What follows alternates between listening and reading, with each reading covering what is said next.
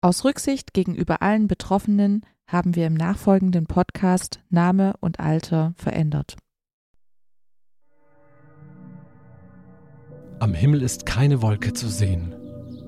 Die Sonne brennt unaufhörlich auf den kleinen Ort nahe Ulm. Die Entscheidung, an den Erbacher Baggersee zu fahren, ist schnell getroffen. Olaf und Heike halten es zu Hause keine Minute länger aus. Heike packt die beiden abgewetzten Liegematten in den Fahrradkorb und ihre Sonnenbrille auf die Nase, während Olaf sein Stand-up-Board aus dem Schuppen holt. Erst letztes Jahr hatte er das Board zu seinem 34. Geburtstag bekommen und nutzt es seither bei jeder Gelegenheit.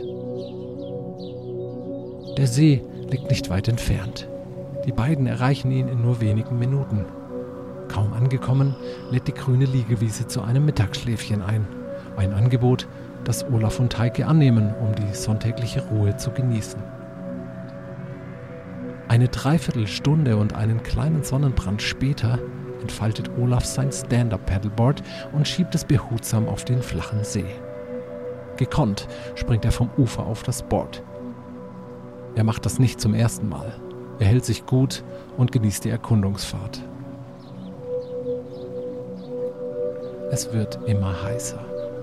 Olaf beschließt sich auf den Rückweg zu machen. Es ist nicht mehr weit bis zum Ufer, da spürt er ein leichtes Pieksen an seiner Schulter. Vermutlich nur eine Mücke oder doch eine Wespe. Um das Tier zu vertreiben, schlägt sich Olaf mit flacher Hand auf seinen Oberarm. Die ruckartige Bewegung bringt ihn ordentlich ins Schwanken. Olaf verliert das Gleichgewicht. Er versucht seinen Schlag noch mit dem rechten Fuß auszugleichen, was die Situation aber nicht verbessert. Das Board rutscht unter seinen Füßen hindurch und er fällt zeitlupengleich und nahezu tänzelnd mit einem lauten Klatschen in das kühle Wasser. Ehe Heike versteht, was passiert ist, bleibt es still.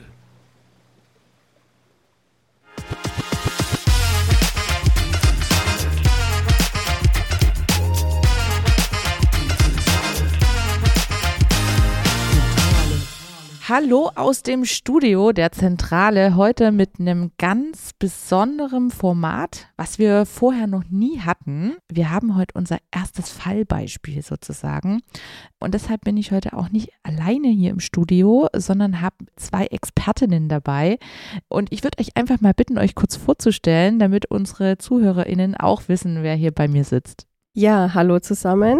Mein Name ist Alexa Schur. Ich bin von der MTF-Schule und unterrichte da die Kardiologie und die Pädiatrie. Und mein Name ist Laura Zilien. Ich bin ebenfalls an der MTF-Schule und ich unterrichte Neurologie und Psychologie. Okay, und für alle, die jetzt nicht wissen, was die MTF-Schule ist, ähm, das ist die Abkürzung für medizinische Technologie für Funktionsdiagnostik. Und äh, was sich dahinter verbirgt, das äh, werden wir heute auf jeden Fall noch erzählt bekommen. Aber erstmal echt wow zu diesem Fall, weil eigentlich kennt es ja jeder, oder? Also in Erbacher Baggersee kenne ich tatsächlich auch hier in der Nähe. Ich habe auch ein Foto mitgebracht, ne, um uns einzustimmen. Ähm, und ich bin tatsächlich auch gar nicht so viel älter wie Olaf und finde es schon krass. Also es hört sich ja jetzt eigentlich mal nicht so richtig falsch an, was der gemacht hat.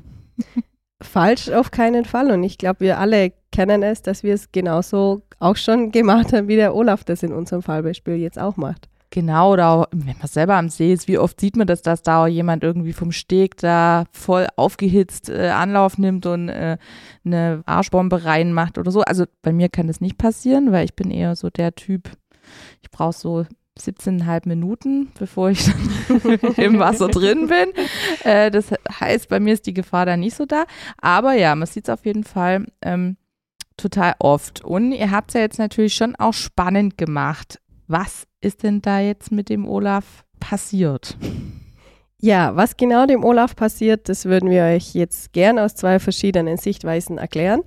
Wir haben passend zu unseren Fachgebieten natürlich die kardiologische und die neurologische Sichtweise mhm. mitgebracht und wollen gerne den Fall Olaf jetzt aus diesen beiden Sichten mal beurteilen und auch so ein bisschen aufmerksam drauf machen, wie wichtig das eigentlich sein sollte, dass man sich ein bisschen abkühlt und nicht so total überhitzt ins Wasser fällt. Ah, okay, also das, was man seinen Kindern äh, immer mitgibt, das hat auch einen tieferen Sinn. Das lernen wir heute. Und du bist eben für die äh, Kardiologie heute zuständig, Alexa, und Genau. die Laura nachher für die neurologische Sicht, oder? Absolut richtig. Okay, gut. Ha, aufgepasst. Okay. Dann würde ich sagen, startest du mal, Alexa. Wenn ich irgendwas nicht kapiere, dann frage ich zwischen rein. Sehr gerne. Also wir haben ja gemerkt oder wir haben vorher schon gehört, dass der Olaf total überhitzt in das kalte Wasser reinfällt.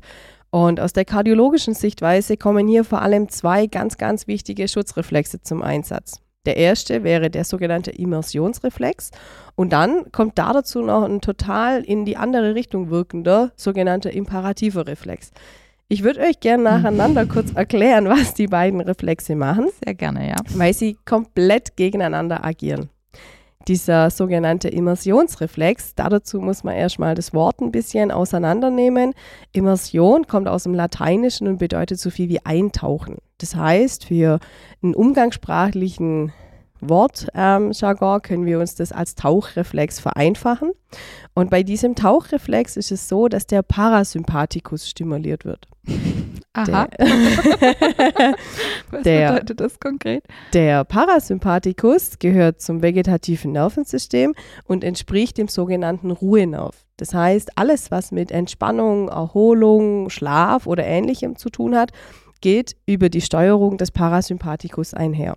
Das heißt, der Parasympathikus macht den Körper einfach entspannter und ein bisschen langsamer. Sympathischer Kerl. Der Absolut. Parasympathikus. Bin ich gut? Mhm. Absolut.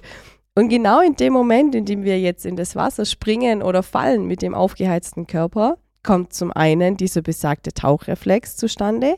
Im schlimmsten Fall ist es so, dass dann der Herzschlag sehr, sehr weit runter geht. Das heißt, unser Puls wird wahnsinnig langsam. Das bedeutet, das Herz pumpt nur noch wenig Blut sehr langsam durch den Körper und zentralisiert zusätzlich noch den Blutkreislauf. Ein zentralisierter Blutkreislauf bedeutet, dass die Durchblutung auf die lebenswichtigen Organe beschränkt wird. Okay, und jetzt nochmal langsam. Das passiert nur, weil ich komplett ins Wasser eintauche oder weil ich die Luft anhalte oder warum?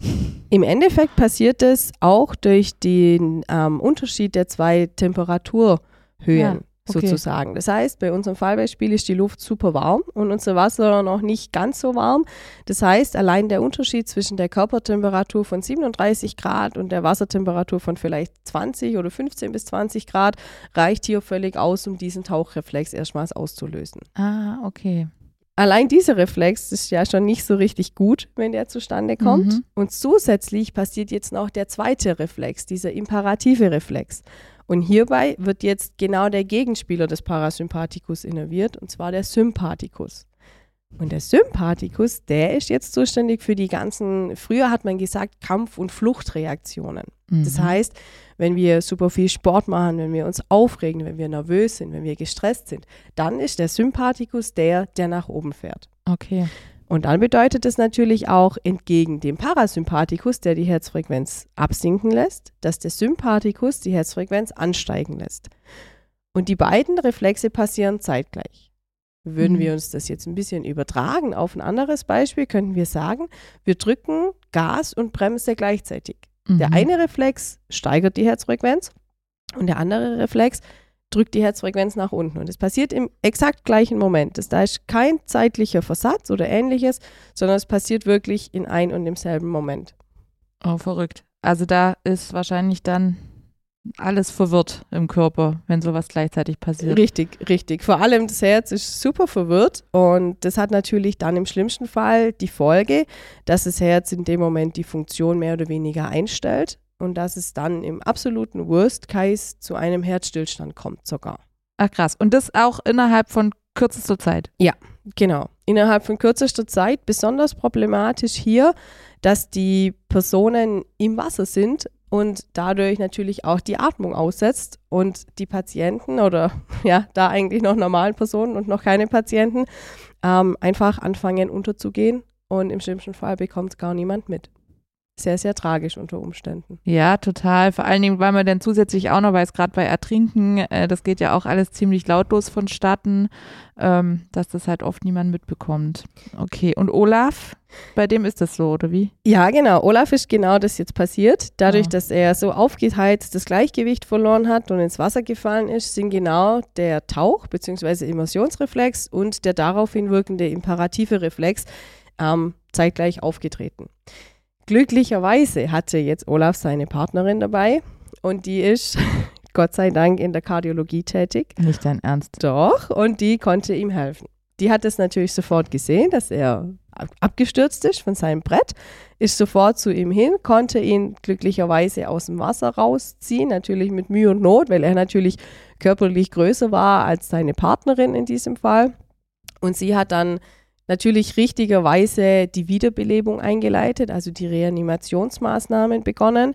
Ähm, hier vielleicht ganz kurz auch immer wieder nice to know, 30 Mal drücken, zweimal atmen, ganz wichtig, immer diesen Takt beibehalten, weil dann können wir gewährleisten, dass wir das Blut so gut im Körper zirkulieren lassen, dass es nicht gerinnen kann, was ja das größte Problem wäre, und dass wir die Lunge immer wieder ein bisschen wenigstens mit Sauerstoff versorgen, sodass das Blut, das zirkuliert, nicht komplett sauerstoffarm wird. Okay, aber wie krass ist auch die Frau, ja? Also Wahnsinn, erst den Wahnsinn. Partner rausziehen und dann ja irgendwie parallel noch Hilfe holen oder rufen oder wie auch immer und dann noch die äh, Wiederbelebungsmaßnahmen oder Reanimationsmaßnahmen.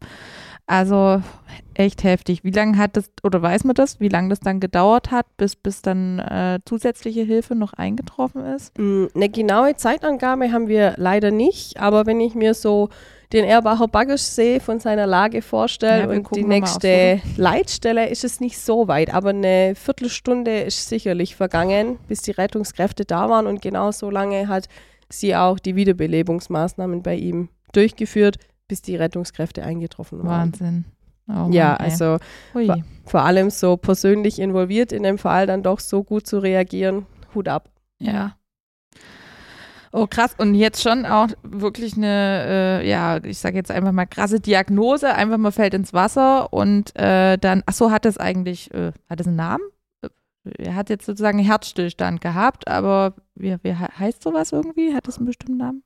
Kä Mm. Kälteschock oder? Ja, also von dem Kälteschock können wir vermutlich indirekt schon sprechen. Nicht per se, weil wir die Wassertemperatur natürlich nicht auf das Grad genau bestimmen Mhm. können, aber wir gehen schon in die Richtung Herzstillstand aufgrund von einem Kälteschock. Okay. Verrückt. Okay, das war jetzt sozusagen das, was im Herz passiert ist, aufgrund Genau. der unterschiedlichen Temperaturen von Körpertemperatur, Außentemperatur, Wassertemperatur. Und wenn ich es jetzt richtig verstanden habe, dann äh, erzählt uns jetzt die Laura, äh, was im Kopf passiert. Genau, ich würde jetzt neurologisch einfach weitermachen. Und zwar ist es so, wenn man einen Herz-Kreislauf-Stillstand hat, dann hat man ja eine fehlende oder eine nicht ausreichende Durchblutung im Gehirn.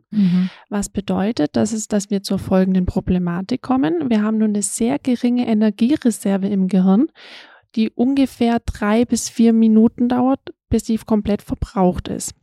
Das heißt, nach dieser Zeit kommt es zu einer Hirnschädigung. Normalerweise ist es so, dass ein Drittel bis zur Hälfte ungefähr einen guten Outcome hat. Aber es kann natürlich auch sein, dass dadurch schwere Bewusstseinsstörungen entstehen. Das, das habe ich jetzt nicht. äh, Die Hälfte bis ein Drittel von was hat einen guten Outcome? von den Patienten Ah, okay, von den Patienten. Alles klar. Aber wenn ich das jetzt mir überlege, der fällt ins Wasser, dann muss der ja erstmal wieder ans Ufer. Wie schnell sind da bitte drei bis vier Minuten um? Also, das hat ja wahrscheinlich schon mal ewig gedauert, bis da irgendwo an Land war, dass man überhaupt. Äh, Genau, ich glaube, das ist natürlich erstmal so die erste Schocksekunde, wenn man natürlich erstmal kurz realisieren muss, weil nicht, er fällt ja rein und dann muss man ja erstmal merken, oh, da stimmt was nicht, weil Mhm. kommt der jetzt wieder hoch oder nicht? Und ich glaube, bis das dann wirklich geschalten ist, dass man sagt, okay, oh je, ich muss da jetzt rein, irgendwie kommt der gar nicht mehr hoch, bis man dann drin ist und dann muss man die Person natürlich dementsprechend rausziehen. Also das dauert natürlich schon, das sind drei, vier Minuten natürlich schnell rum. Okay, krass. Genau, jetzt geht es leider nicht bei jedem gut aus. Das heißt, es kann natürlich auch zu schweren Bewusstseinsstörungen kommen. Und die Maximalvariante davon wäre, dass der Patient vielleicht im Wachkoma liegt. Das heißt, es kann natürlich sein, dass es über Monate oder Jahre dann dieser Zustand vorhanden ist. Jetzt ist es so, jetzt kommt unser Part, die MTF die machen eine Prognosebeurteilung. Das heißt, sie machen verschiedene Untersuchungen. Unter anderem heißt es SEP, EEG und die Bestimmung vom NSE. Und zwar wird es gemacht, um zu gucken, ob die Hirnnervenfunktion ausgefallen ist. Also wenn wir jetzt mal bei unserem Fall bleiben und da kommt dann sozusagen der Rettungswagen und der macht dann wahrscheinlich die Reanimationssachen einfach weiter und bringt den ins Krankenhaus.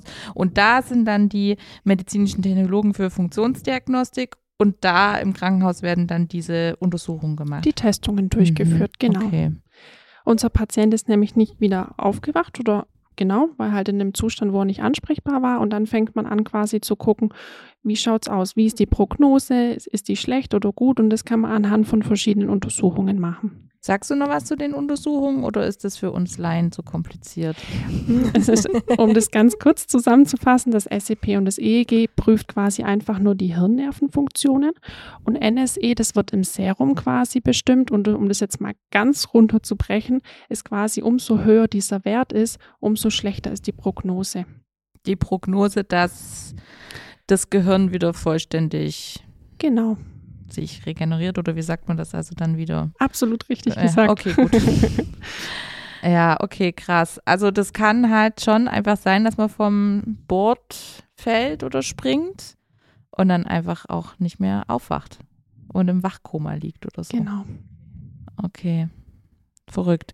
Und wie war es jetzt bei Olaf? Wissen wir das? Olaf hatte ja Glück, weil er seine Liebe direkt am, am See stehen hatte, ähm, die auch noch Expertin war, glücklicherweise. Das heißt, unser Olaf hat tatsächlich eine gute Prognose bekommen. Hat zwar mehrere Wochen und Monate gedauert, bis er sich wieder erholt hat. Da gehört natürlich dann logopädisch, ergotherapeutisch alles mit dazu, die Begleitung. Aber glücklicherweise bin ich ihm dann wieder im Gang über den Weg gelaufen. Da sind mir fast schon auch die Tränchen runtergelaufen. Das ist natürlich ein super schöner Moment. Man hat den Patienten da liegen, man weiß, wie super jung er ist, ja. dass er ungefähr im selben Alter ist. Und natürlich super schön, dass man dann sieht, dass er einem entgegenläuft mit einem strahlenden Gesicht und ja, Ach, wie toll. Also du hast dann tatsächlich diese Untersuchungen selber bei ihm gemacht, oder? Ja. Ah, okay. Ah ja, na da, ach, da krieg ich gleich Gänsehaut. Wie krass ist das denn? Und dann sieht man, dass er wieder aufgewacht ist und alles wieder Ganz gut genau, ist. ja. Ah, ist ja toll. Und so, ne, hier Partnerin im Herzen bekommt da eine ganz neue Bedeutung. Also hatte der ein Glück, das ist echt Wahnsinn. Krass.